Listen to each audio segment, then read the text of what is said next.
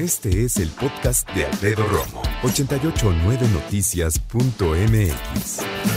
El Consejo Ciudadano para la Seguridad y Justicia de la Ciudad de México acaba de lanzar este estudio que se llama La trata de personas en México enero-junio de 2021. No puede estar más fresco, si me permites la expresión, más actualizado, y es que hay mucho que compartir al respecto. Y qué mejor que platicar con el doctor Guerrero. El doctor Salvador Guerrero Chipresa es presidente del Consejo Ciudadano para la Seguridad y Justicia de la Ciudad de México, para ver qué nos dice acerca de la trata de personas, ya te digo, en este estudio que está muy actual. Me imagino, doctor Guerrero, gracias antes que nada por estar con nosotros, pero me imagino que no hay buenas noticias. Platíquenos, por favor. Buena tarde. Eh, buena tarde, Alfredo. Muchísimas gracias por el privilegio que nos permites de comunicar esta preocupación que tenemos en todo el país, en todo el hemisferio respecto de la trata de personas. El Consejo Ciudadano efectivamente gestiona la línea nacional contra la trata de personas que nos permite, como en ningún otro país de América Latina, tener datos frescos, muy concreto sobre lo que pasa con este fenómeno global.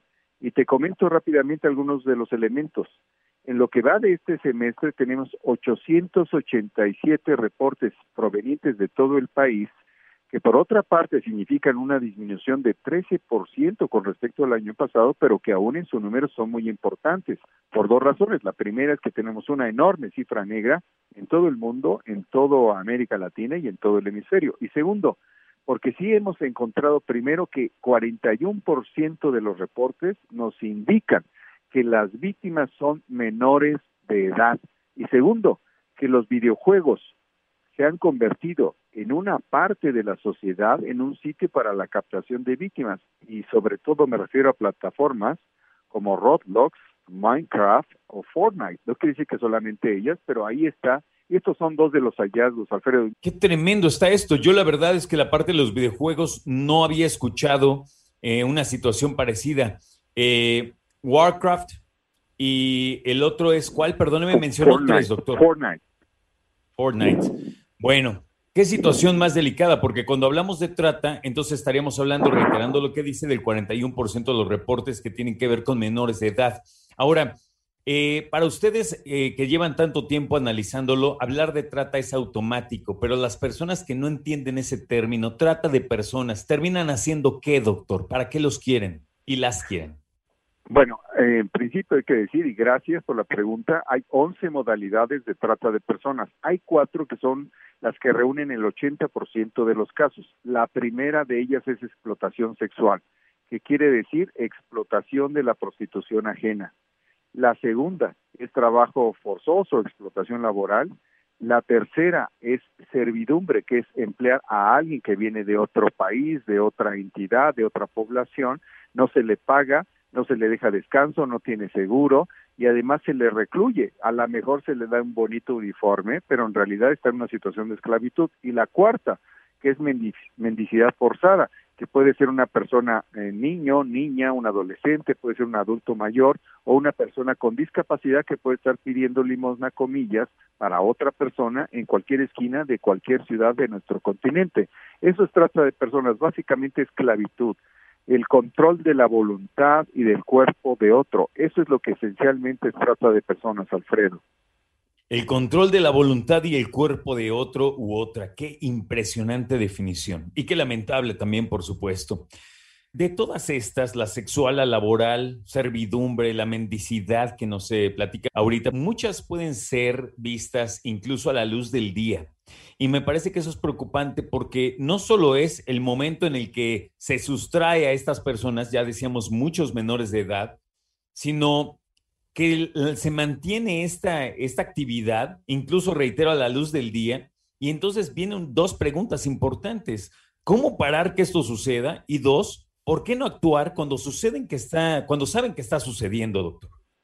Bueno, primero, cuando una persona no puede hablar de su trabajo, no puede conversar sobre sus horarios, sobre su ingreso, no tiene control sobre sus documentos, no puede vincularse con su familia, no puede controlar su relación con los demás a través del celular, entre otros aspectos, o le da pena hablar de lo que hace y las horas en que lo hace, probablemente sea una persona en situación de trata. Y segundo, desde los testigos. Si nosotros advertimos una situación como esa, hay que denunciarla.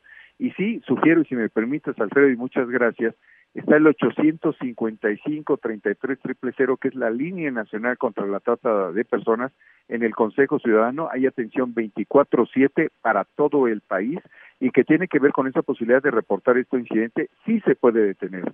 Hay que interrumpirlo. Y tenemos el WhatsApp, el chat de confianza, que nos ha permitido tener uno de cada tres reportes vía precisamente el WhatsApp.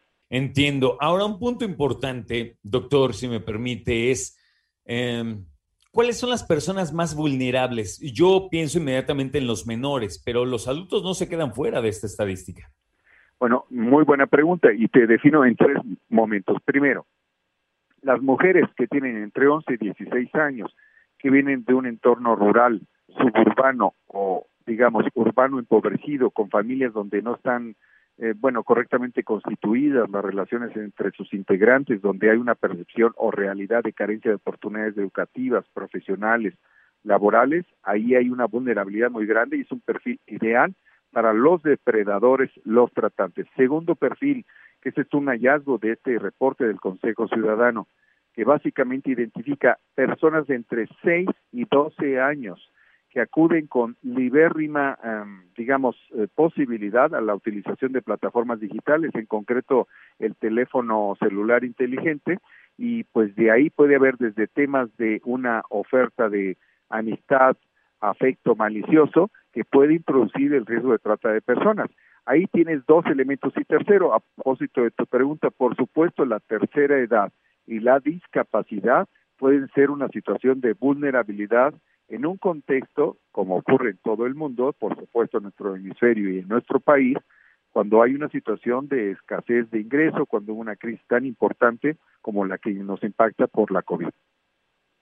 Ahora, otro punto interesante es cuando hablan con ustedes, doctor, para precisamente tratar de, de dar una alerta o para plantar una duda o para pedir ayuda de plano, cuando hablan del Consejo Ciudadano, ¿de dónde les hablan? ¿De qué, de qué estados son los que más frecuentemente plantean esta situación?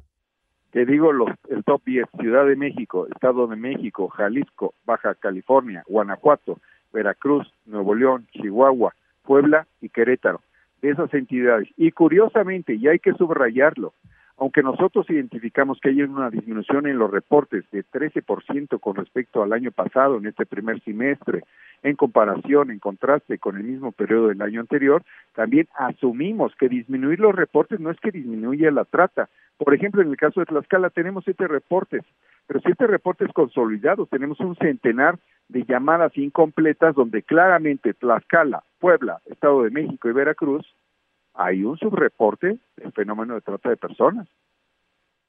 Eso está impresionante. Bueno, ya tendremos oportunidad de ahondar más al respecto, doctor. Por lo pronto y como siempre, gracias. Yo le invitaría que para cerrar la plática nos confirmara los, eh, los números en primera y también las redes sociales del Consejo Ciudadano para que las personas que tengan dudas se puedan acercar a ustedes.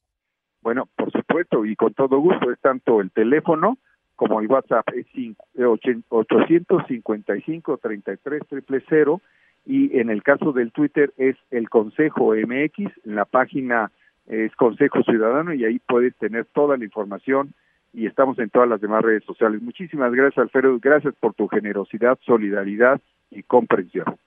Gracias, doctor. Un abrazo a usted y a todo el equipo del Consejo Ciudadano. Que tenga buena tarde. Buena tarde, hasta luego. Escucha a Alfredo Romo donde quieras.